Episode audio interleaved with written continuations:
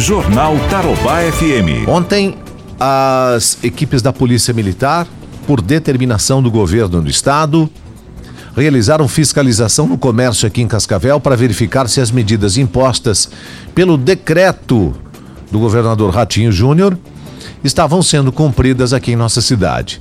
Seus estabelecimentos que não são considerados essenciais realmente estavam de portas fechadas. Além dos militares, a ação contou com o Corpo de Bombeiros, Defesa Civil e Vigilância Sanitária. Conforme a PM, 35 locais receberam orientações. Já outras 17 empresas foram notificadas para realizar o fechamento já. As multas serão aplicadas caso ocorram reincidências. Capitão Divonzier, da Polícia Militar, repassa mais detalhes sobre a ação de ontem.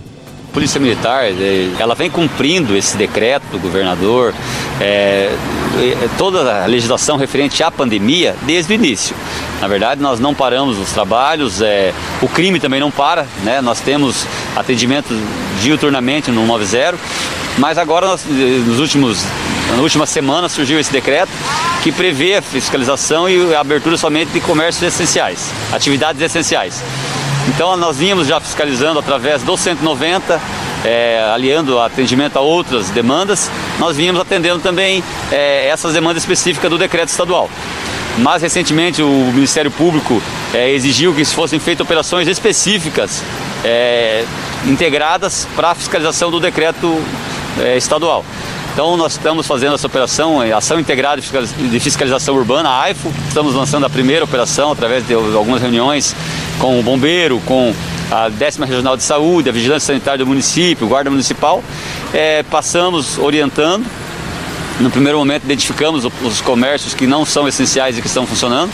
A vigilância sanitária faz a notificação a eles sobre a existência do decreto e a necessidade deles fecharem. Capitão afirma que compreende o momento difícil, né, delicado, mas pede a colaboração dos comerciantes no cumprimento das ações. Não adianta o comerciante ou a pessoa que está sofrendo essa fiscalização se levantar, se revoltar contra o agente, porque esse agente, na verdade, ele está vinculado à lei. Nós temos que fazer o cumprimento, independente da nossa vontade ou não, nós temos que fazer o cumprimento da lei. Então esse agente, na verdade, está sabemos que não estamos lidando com criminosos, estamos lidando com pessoas de bem são trabalhadores, são pessoas que estão lutando pelo seu pão. É, pedimos a compreensão dessas pessoas. São 14 dias do decreto, uma semana praticamente já, já foi. Então nós temos mais uma semana desse decreto, então pedimos às pessoas, se você não, não é atividade essencial, faça o fechamento, se conscientize. Se você pode atender delivery, atenda delivery, atende somente com entrega no balcão é, ou coisa parecida, né, se adeque às normas do decreto, às normas estaduais, municipais que estão em vigor. Nós estaremos fazendo a fiscalização e pedimos para as pessoas colaborarem para que não haja necessidade de nenhuma intervenção de forma é, a, a, conduzir ninguém, a que essas pessoas é, tenham essa consciência mesmo de que nós estamos num momento único.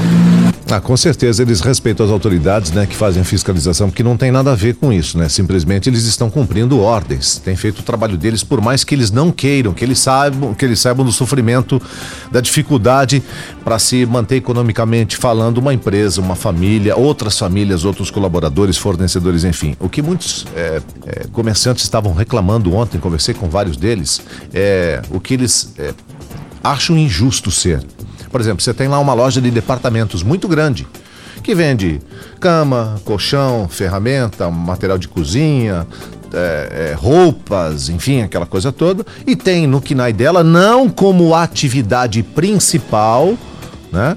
De funcionamento da empresa, põe lá um KINAI, que é uma atividade secundária, uma outra atividade, enfim, na sua empresa, venda de produtos alimentícios.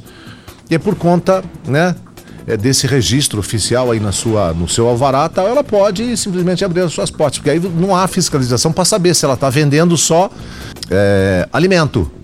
Aí não, né? Aí vende alimento, aí vende é, material para cama, para cozinha, é, vende ventilador, vende é, ferramenta, enfim. E os outros que têm isso como atividade essencial precisam ficar com as portas fechadas. Então eles estão revoltados porque acham que isso é absolutamente injusto. Mas, infelizmente, a, a, a, a, equipe de fiscalização não tem o que fazer aqui em Cascavel, né? Isso é responsabilidade dos que governam, para poder fazer um decreto mais específico, diferente, né?